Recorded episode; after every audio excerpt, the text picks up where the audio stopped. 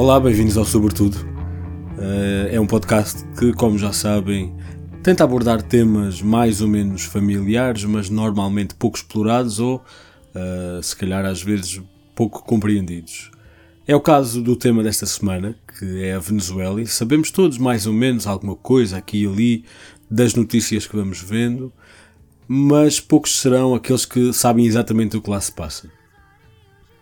E embora o objetivo, do, sobretudo, não seja cobrir acontecimentos uh, enquanto eles decorrem, achei que seria relevante falar com alguém sobre a Venezuela. É um tema uh, sobre o qual eu queria falar já desde o início e fui inspirado pelas notícias recentes para tentar explorar o que se passa na Venezuela, o que se tem passado nos últimos anos e exatamente em que estado que está o país. Falei com o Andrés Malamud, que é um reconhecido especialista na América Latina e que tem inclusive contribuído para diversas fontes de notícias sobre aquilo que se passa neste momento na Venezuela. E ele muito generosamente decidiu falar comigo para o Sobretudo, e já agora queria agradecer à doutora Raquel Duque que nos pôs em contacto. Este episódio é mais curto do que o habitual, e sei que alguns de vocês vão gostar disso. Tem a ver com a disponibilidade do convidado, mas também porque fez sentido desta vez focar-nos eh, num ou dois pontos uh, relacionados com a Venezuela. Essencialmente, como é que a Venezuela chegou aqui, qual é mais ou menos a história no século XX e qual é exatamente a realidade no país, uh, essencialmente em termos políticos, mas também uh, com alguns toques de, daquilo que se passa no dia a dia para as pessoas. A conversa foi feita à distância, portanto, desta vez vão reparar numa diferença entre a minha voz e a do convidado. E espero que a qualidade do som que advém dessa distância e dessa conversa pela internet não vos impeça de uh, beber tudo aquilo que o Andrés tem para dizer. Vão ver que vão aprender como é habitual, no, sobretudo, Partilhem o episódio porque certamente conhecem alguém que quer saber mais sobre aquilo que se passa na Venezuela. E já sabem, venham falar comigo no Instagram, Facebook e Twitter como Sobretudo Cast e vão também ao site podcastsobretudo.pt onde também podem receber informações sobre como subscrever uh, nas aplicações de podcast. Também podem ouvir no Spotify, podem dizer aos outros que podem ouvir no Spotify. Falem comigo, partilhem com os outros e já agora deixem comentários no iTunes, já de preferência com estrelinhas, porque assim também ajudam outras pessoas a encontrar o Sobretudo. Por agora é tudo, fiquem com a conversa. Já sabem, o genérico é dos Cayena. Espero que gostem.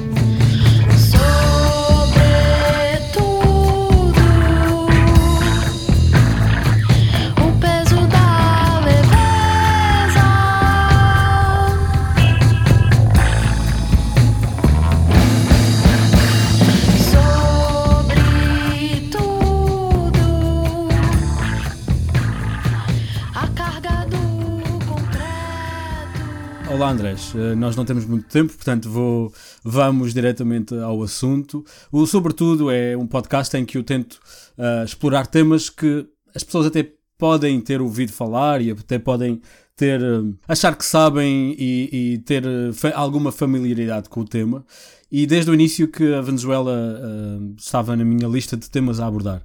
E esta semana tem sido bastante atribulada na Venezuela e achei que seria, uh, se calhar, relevante falar com alguém que percebesse daquilo que se está a passar. Eu, eu tentaria focar-me em duas questões essenciais, como não temos muito tempo, e a primeira seria, se calhar, dar uma introdução mais ou menos uh, sobre a Venezuela vá, nos últimos, nas últimas décadas, ou seja, em geral, nós temos a ideia de que, eh, pronto, a Venezuela, sabemos todos, foi uma, uma colónia espanhola e no século XIX ganhou a independência. Sabemos, ouvimos todos falar do Simón Bolívar, mas infelizmente em Portugal não se sabe muito mais do que se passa. E, e, embora não seja necessário entrar em muito detalhe, é possível dar-nos uma, uma, uma espécie de uma uh, perspectiva geral sobre aquilo que se passou nas últimas décadas. Eu sei que, por exemplo, já vai na Quinta República, uh, falou-se, falaram-se, ou fala-se de, de, ou sabe-se de uh, alguns, algumas, alguns regimes, digamos, ao longo do século XX. Consegue dar-nos assim uma, uma perspectiva geral sobre o que é que se passou e, e de alguma maneira como é que a Venezuela chega uh, agora ao final do século XX e início do século XXI? Certo. A Venezuela independiza-se no século XIX, conjuntamente com os outros países hispano-americanos. Mas a história chave da Venezuela começa com a descoberta do petróleo, no início do século XX, e com a democratização em 1958. A partir desse momento, 1958, um pouco mais de meio século para trás, a Venezuela tem duas características únicas na América Latina: imenso petróleo e uma grande democracia, o que é bastante infrequente. Se a gente olha para o mundo à procura de países que têm muito petróleo, habitualmente não são prósperos nem democráticos. Só são prósperos e democráticos se encontraram petróleo depois de serem democráticos. Por exemplo, Noruega, Grã-Bretanha e os Estados Unidos ou Canadá. Mas do resto, é pensar na Arábia Saudita, na Angola, outros países africanos ou árabes, ou até a própria Rússia, o Irão, que têm petróleo e, portanto, muito dificilmente têm democracia. O chavismo foi o fim da excepcionalidade venezuelana. Hum. Foi um país que tinha muito petróleo e tinha democracia, deixar de ser democrático. Não foi imediato. O Chávez dá um golpe de Estado em 92, mas fracassa. Mas em 98 ganha as eleições. E a partir de então ganhou sempre. Só perdeu uma, mas convocou a seguinte e voltou a ganhar. É só Maduro que começa a perder eleições. Isto tem a ver, em parte, com a redução do precio do petróleo. Era uma, o chavismo transformouse gradualmente numa ditadura baseada no petróleo. Foi petróleo mais carisma. Sem o carisma de Hugo Chávez, depois da sua morte, alguns anos atrás, e sem o petróleo alto, então não há maneira de sustentar, de estabilizar esse regime, a não ser pela repressão, que é precisamente o que Maduro fez conjuntamente com as Forças Armadas. A Venezuela já é um regime militar, mesmo tendo um presidente que não é militar. E disse que uh, com Chaves é o fim da, dita, da, o fim da democracia, nessa perspectiva. Uh, mas de que maneira? Foi uma evolução mais ou menos lenta e natural de, de, de uma democracia para uma pseudo-democracia? É isso? Bem, uh, o enfraquecimento democrático é prévio a Chávez. De facto, okay. Chávez é consequência de uma democracia que cada vez produz menos, produz menos, menos bem-estar. E isto deve-se, sobretudo, à redução dos preços do petróleo na década de 80 e de 90. Así que a democracia cresceu com o petróleo e caiu com o petróleo. Chávez chega e o petróleo volta a subir. E isso faz com que a sua legitimidade durante uma década dure. Então, ele podia apelar a mecanismos pouco democráticos, mas a satisfação popular era muito alta. E, de facto, ele ganhava as eleições com um nível baixo de repressão. Conforme o petróleo vai descendo através de preço, ele aumenta a repressão sem ainda acabar completamente com a democracia. Isso será Maduro que faz. Quando perde as eleições, não reconhece o novo parlamento, onde a oposição tem maioria, e convoca uma convenção constituinte para colocar por cima do parlamento, começa o fraude, a repressão, a prisão dos opositores e, e as mortes, os massacres nas ruas. Isso foi quando? Quando é que ele perde as eleições? Eh, foi há três anos. Do, há dois anos, quando se constitui esta Assembleia. E, portanto, quem é que concorria contra Chávez na, na, nas eleições que ele ganhava sempre? Foi Capriles. Capriles tinha sido um dos líderes opositores, um dos mais, digamos, moderados, porque do outro lado havia líderes menos moderados, como Corina Machado e como Leopoldo López. Mas houve um antecedente pior, porque estes são todos líderes que iam, concorriam a eleições ou queriam fazê-lo quando era permitido. Houve um, uma tentativa de golpe de Estado em 2002. O Chávez é aprisionado, é tomado prisioneiro. Isto demora 48 horas apenas, mas é, paradoxalmente, o militar, o general de mais alta gradação que dá a notícia, isto está no YouTube, foi na televisão, mas pode procurar no Google, é o atual embaixador da Venezuela em Portugal. Ah. Esse militar, que era o chefe do exército, diz que pede-se, tem-se pedido a dimissão do presidente e o presidente aceitou dimitir. A seguir, o presidente volta à liberdade, diz que nunca se demitiu e nomeia esta pessoa, Lucas Rincón, como ministro. Vira ministro um par, um par de posições e depois de ministro vem para Portugal. Foi toda uma situação muito estranha de negociações internas entre as Forças Armadas, onde aqueles que foram traidores ficam leais e vice-versa. E hoje muitos militares estão na prisão, alguns deles têm, tendo sido os mais leais do Hugo Chávez, mas a situação atual é que são forças armadas que controlam não apenas o país de maneira, digamos, oficial, mas também tudo o que sustenta a economia do país, que não é oficial porque é ilegal. Tem a ver, sobretudo, com o controle de divisas, com o fornecimento dos alimentos, o controle dos alimentos numa sociedade, numa economia que, raciona, e o narcotráfico, que é uma fonte fundamental de rendimentos para os militares no controle. E, e portanto, uh, Chávez cai quando morre ou houve alguma. Não, ele, Chávez nunca cai, de facto é ele que nomeia Maduro como seu sucessor, e morre, não fica claro quando, fica claro onde, em Cuba.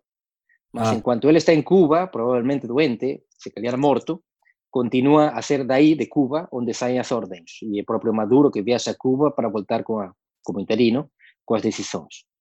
E, finalmente, acaba por declarar-se oficialmente a morte de Chávez e Maduro é aceite pelas Forças Armadas contra o seu suposto rival, Diosdado Cabello, o militar que continua por aí, mas neste momento o militar chave é Vladimir Padrino López, que é o ministro da Defesa, que é quem tem o controle efetivo, por enquanto, das Forças Armadas. E já vamos falar disso, mas ainda esta semana e estes dias, uh, no, no, decorrer da, da, crise política que acontece lá, continua a ser um elemento-chave do processo, porque, sim. Para proceder a uma transição democrática são precisas quatro condições.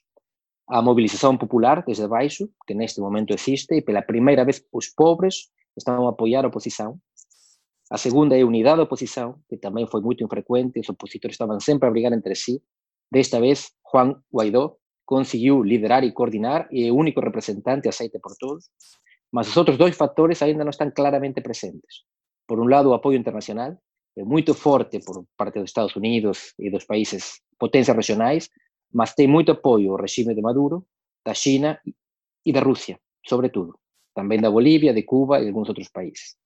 E, finalmente, o quarto elemento é a fissura interna do governo, que, por enquanto, não se vê. É fundamental que os militares mudem a sua lealdade ou se dividam. Sem divisão ou mudança dos militares, não haverá mudança de regime. E já vamos então a, a, ao que se passa neste momento, mas para fechar um pouco este contexto uh, histórico, o que disse é que depois houve ali uma mudança de regime ou, ou mudança de liderança para, para Maduro uh, e ao mesmo tempo o, o, poder e o preço do petróleo baixou e isso foi associado à falta de Uh, carisma de Maduro começou com que as pessoas uh, o apoiassem menos e, e o regime começou a, a, perder poder, é isso? O petróleo é chave. A Venezuela tem as maiores reservas de petróleo do mundo. Este é um dado fundamental. O segundo dado fundamental é que esse, esse petróleo não é muito bom. É o que se chama petróleo pesado, que requer uma tarefa, um custo de refinação muito, muito superior ao normal. E a infraestrutura de refinação desse petróleo está no Texas, nos Estados Unidos. Portanto, uma relação simbiótica entre a Venezuela e os Estados Unidos, que continuaram ao longo de todo o chavismo a serem o principal parceiro comercial da Venezuela.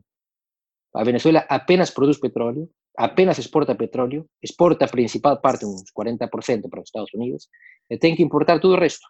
Tem que importar comida e medicamentos. Neste momento, com o petróleo a baixo nível, não pode importar, e, portanto, o que estava, a fazer é emagrecer, morrer de fome e morrer de doenças. E os números estão lá.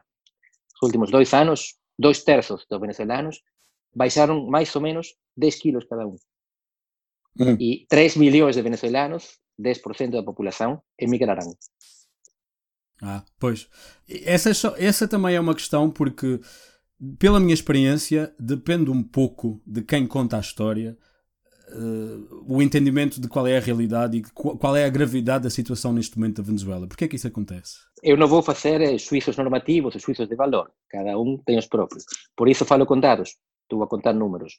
Ninguém discute que há 3 milhões de venezuelanos que saíram do país nos últimos três anos, porque estão contabilizados nos países de destino. Está em Portugal, Estados Unidos, Canadá, Colômbia, para todo um milhão, e distribuídos pelo resto do continente. Depois, os números de emagrecimento, essas são sondagens feitas por universidades públicas da Venezuela que ainda funcionam. Depois, que há, que há doenças que tinham desaparecido e voltaram, isso está registrado também porque há organizações internacionais que estão a tentar dar ajuda humanitária. Quer dizer que há muita informação que é acessível com as redes sociais, as pessoas podem ver. Eh, relativamente ao emagrecimento, uma fotografias de antes e depois que são comovedoras, de pessoas que eram normais ou te gorduchas cinco anos atrás e agora é peliosos. Mas uma fotografia não é uma estatística, nós temos que basear-nos em dados duros.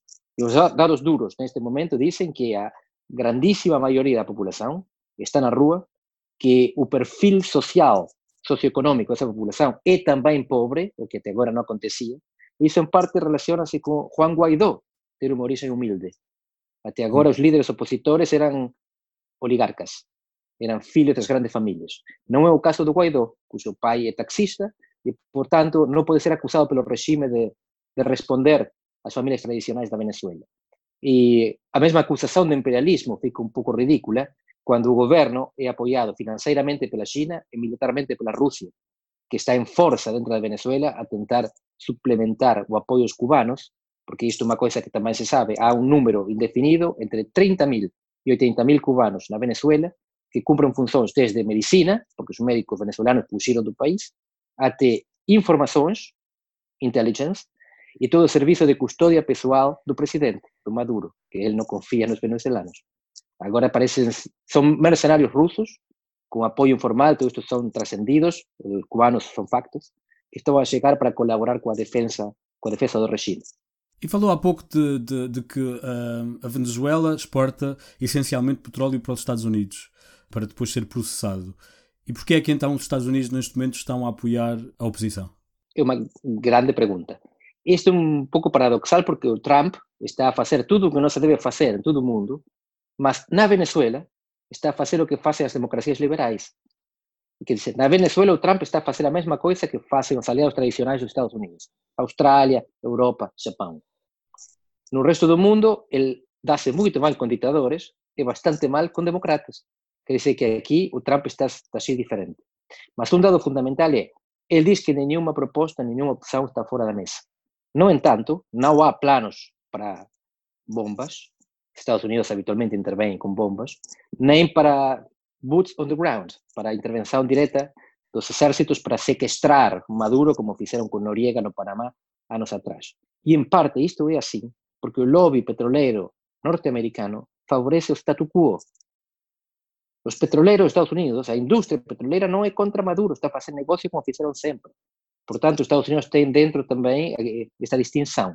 E o que os Estados Unidos estão a fazer agora é por duas razões principais. Uma razão é geopolítica, é para travar o progresso da Rússia e da China no seu, nas suas traseiras, no backyard, na América Latina, que é a sua esfera de influência. Mas também por causa da audiência doméstica.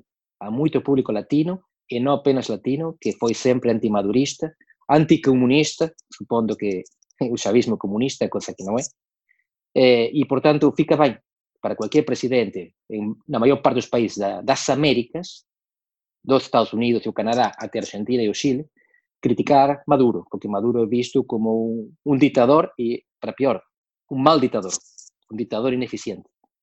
Disse aí uma coisa que eu vou tentar uh, separar em duas. Primeiro falou do chavismo, portanto, embora seja Maduro, continua a ser chavismo neste momento na Venezuela, é isso? É o, é o, é o regime? Sim e não. Ele então. se reivindica como filho do Chaves, e assim como ele próprio se chama, o filho do Chaves, mas há cada vez mais chavistas que dizem que Maduro não é o verdadeiro sucessor ideológico político. E então, isto, o mau governo do Maduro, permite que pessoas que continuam a reivindicar-se chavistas estejam agora alinhadas com a oposição. Ah, mas existe alguma pessoa que, que, que eles identificam como herdeiro do Chaves ou não? Eh, não, dizem que o Maduro não é. De facto, todos aqueles que podiam ter sido presidentes em vez do Maduro ainda estão com o regime ou presos. Mas há pessoas que sinceramente se consideram chavistas, eh, chavistas que estiveram com Chaves em diferentes etapas do, do processo chavista e que dizem que Maduro já não representa aquela posição. E disse aí também que o chavismo não é comunismo. Uh, consegue elaborar um bocadinho? É sim. Isto é como, como os Castro em Cuba. Quando começam são movimentos de liberação nacional ou popular. Nem Fidel Castro, inicialmente, nem Hugo Chávez, quando começam os respectivos processos em Cuba e na Venezuela, são comunistas. Acabam por diferentes razões, por evolução ideológica ou por alianças internacionais, sobretudo, ficando alinhados com o que se considera comunismo, políticas de esquerda. Mas o, o Chávez era um típico militar nacionalista popular venezuelano, bolivariano, precisamente. Depois ele se vira para tudo isso. E se procura no Google também vai encontrar que no fim do, do século XX, no, no fim da década dos 90, ele ainda critica Fidel Castro. E fala de Cuba como não sendo uma democracia, como não sendo o modelo que ele pretende. Depois virou, em particular depois desse golpe falhado de 2002, Ele sente que os Estados Unidos defenderam o golpe, promoveram o golpe, e, portanto, tudo aquilo que é contra os Estados Unidos deve ser bom para os Chaves. E vamos então falar daquilo que se está a passar neste momento. Portanto, o processo foi. Houve eleições. Eh, aliás, dou-lhe a palavra. O que, é, o que é que aconteceu? a última coisa que aconteceu foi. Houve três eleições. Uma eleição intermédia, que escolhe um parlamento que o governo, por uma série de situações, não reconhece. Tudo parte de um pretexto qualquer pela eleição de três deputados indígenas de um distrito que o Tribunal Constitucional diz que não corresponde que sejam eleitos, o Parlamento aceita-os na mesma, então o Chaves diz, vocês já não estão Parlamento legítimo, eu convoco outra coisa. Essa isto segunda foi, outra coisa... Isto foi quando? Sim, foi quando? foi três anos atrás. Ok. Já estamos em 19, três anos atrás. Depois convoca esta outra coisa, que é a Assembleia Constituinte, a qual encarrega não fazer uma Constituição, que é supostamente a sua função, mas constituir-se no órgão legislativo, o Parlamento de facto, para evitar o Parlamento de jure, de direito. E a terceira eleição, eleição presidencial, onde, com todos os opositores presos, com um controle eleitoral muito forte e sem nenhum tipo de fiscalização, monitorização internacional, Maduro é reeleito. Esta eleição é desconhecida pela maior parte da comunidade internacional e pela oposição. Então, a 10 de janeiro deste ano, quando Maduro toma posse dessa eleição fraudulenta, a oposição e a comunidade democrática liberal internacional desconhece. Você até aqui foi presidente, bom, mau, repressor ou democrata. Mas a partir de agora não é. A eleição foi com fraude. Portanto, há diferentes posições, mas a fundamental é vocês têm que entender-se e convocar novas eleições. E, portanto, e como é que surge então este novo auto, uh, autoproclamado presidente, que se chama como? Guaidó. Juan Guaidó Guaidó. é o presidente desta da Assembleia Legítima da Venezuela, que ao longo do ano pasado foi tendo reunións con grupos internos do regime, militares, e con autoridades estranxeiras. Eu, eu coñezo que estiveron en Portugal en dicembro. Mm. Okay. Posso dizer que coisas falaron, que falaron do governo, mas o mesmo que fixeron en Portugal, fixeron en todo lado. E eles prepararon isto. A 10 de janeiro, desconhecer o governo, a reeleição de Maduro, e a 23 de janeiro, que é unha data histórica da Venezuela, porque derrubaron 60 anos atrás unha ditadura, então mm. assumir a presidência interina.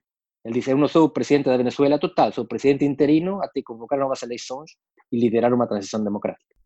Mas o, o plano é haver eleições livres e aí recomeçar, um, digamos, uma nova era? Sim, a questão é a seguinte: a Venezuela está destruída, o Estado está destruído, a economia está destruída. Mas todo o sistema para convocar uma eleição e torná-la legítima precisa de coisas, precisa de correios, telégrafos, precisa de uma estrutura militar que transporte as urnas, etc. Tudo isso não existe, tem que ser reconstruído. As eleições não são para já. Então é preciso encontrar uma transição que permita chegar a essas eleições com fiscalização internacional. Mas com Maduro isso é impossível. Portanto, a questão é, se continua Maduro, não há eleições.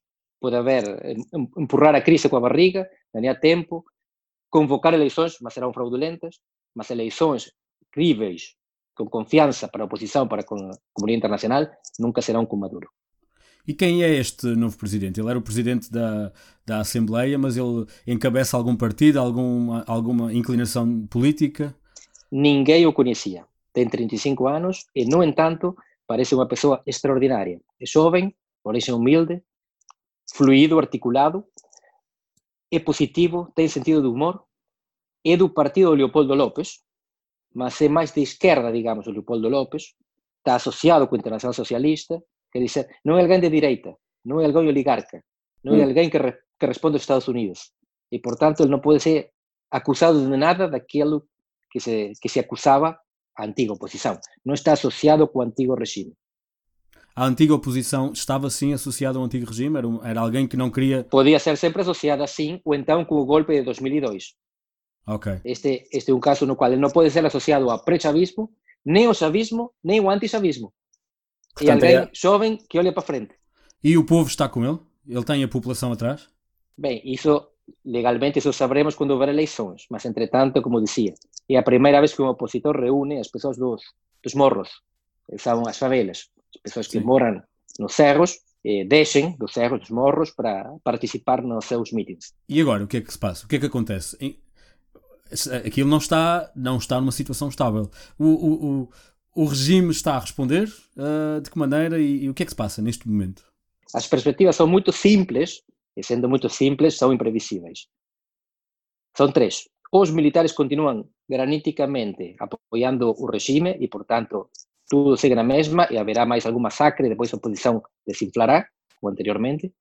Ou então os militares viram completamente, integramente, para apoiar uma transição democrática, uma abertura democrática, ou então, a pior, a intermédia, os militares dividem-se e a guerra civil. Ah. Esta é improvável. Os militares não convém, isto eles vivem muito bem. Vivem do, do Estado e do delito, do crime, não precisam matar-se. Mas se fizerem cálculos diferentes, alguns pensarem que a democracia vem e outros que, que a autocracia dura, então pode ser que cada um defenda aquilo que pensa que será o desfecho final. E qual é a sua, a sua aposta informada sobre o que é que vai acontecer? Eu desejo uma viragem militar para a democracia. Sou cético. Não é impossível, é improvável. O que me, o que me parece hoje mais provável é que continuem a apoiar o regime, mas gradualmente procurem uma saída para Maduro. Hum. Uma saída a, a Egipto. No Egipto, quando foi a Primavera Árabe, caiu o ditador, houve eleições, ganhou um partido que depois os militares não aceitaram e os militares recuperaram o poder. O Egito ah. hoje é menos autoritário do que era como Barack, mas continua a ser autoritário. Eu acho como mais provável a saída para a Venezuela é um regime ainda autoritário, mas menos do que este. Não é a saída que eu prefiro. Mas é o que acha que vai acontecer. Mas é o que me parece mais provável. O que me parece me menos improvável e mais trágico é a guerra civil. Agora, só para acabar, uh, uma perspectiva de. Disse-me que havia países que estavam ainda do, a apoiar Maduro, países que estão a apoiar a mudança. Isso vai ter algum impacto? Ou acha que as coisas vão resolver-se internamente e depois. Ainda não sabemos, é muito improvável que as grandes potências se enfrentem diretamente numa, numa área de influência direta da mais poderosa deles. A China nunca confrontará diretamente, militarmente, contra os Estados Unidos na América Latina. A Rússia já tentou, quando era União Soviética, em 62, na crise dos mísseis em Cuba. Mas é difícil que tente outra vez. O perigo é sempre o erro de cálculo. Cada um a pensar que outro não vai avançar, fica no lugar e finalmente acaba encontrando-se. Eu duvido que isto aconteça. E os vizinhos, uh, uh, o resto da América Latina, como é que estão a reagir? Estão a reagir os grandes, os grandes países, que são sobretudo, são quatro. O Brasil, a Colômbia, a Argentina e o México. O Brasil, a Colômbia e a Argentina apoiam Guaidó, a oposição. O México está numa situação intermédia, a dizer que pode ser mediador para uma negociação entre os dois. E depois há pequenos países. É relevante a postura de Cuba, porque sem Cuba o regime não se aguentaria, e da Bolívia, ainda porque dá uma certa legitimidade. A Bolívia é um regime também de esquerda, mas bem sucedido, com uma boa administração eficaz e com um reconhecimento internacional por causa do seu presidente ser eh, americano nativo. E tudo isto concede uma certa legitimidade. Mas eh, quem vai definir são as grandes potências, não são as potências regionais que não têm capacidade para enviar militares, que têm muito menos poder de legitimação ou de ameaça que os Estados Unidos, a China e a Rússia, para nem falar de dinheiro. O financiamento só vem das grandes potências. E Portugal foi mais ou menos neutro, dizendo que sim, mas que não. Uh, qual é que é a posição de Portugal sobre isto? Eu acho que a posição de Portugal é muito razoável e tenta acompanhar a posição da União Europeia. E é a seguinte: nós, por duas razões. A primeira é como resolvemos a, questão. A segunda é como defendemos os nossos interesses. Portugal tem interesses porque há meio milhão de lusos descendentes. A prioridade número um da política externa portuguesa é proteger essa gente. Eh, brigar com o governo não é uma boa maneira de proteger a sua gente. A segunda é Portugal serve não escolher presidente da Venezuela, serve propor-se como alguém que é um mediador confiável para promover negociações que levem a uma solução do problema entre eles, a não ser não ser uma imposição externa, mas ser uma um facilitador externo. Esse é o papel que a União Europeia e Portugal dentro dela melhor podiam desenvolver. Andrés, uh, obrigadíssimo por, este, por ter uh, dedicado este bocadinho ao Sobretudo. Agora mais gente vai ficar com uma imagem daquilo que se passa na Venezuela. Esperamos que, que a coisa evolua de modo positivo. Onde é que o podemos encontrar e se calhar até seguir aquilo que vai, que vai dizendo na internet ou noutros uh, recursos? Eu estou no Twitter bastante fascinado com a situação venezuelana. Podem seguir-me no at Andrés Malamud, o meu nome, tudo junto. Muito obrigado. Um, e isto já sai é agora, amanhã, terça-feira. E portanto. Foi um prazer. Muito obrigado, foi um prazer. Grande abraço. Obrigadíssimo. Tchau. Um abraço. Adeus.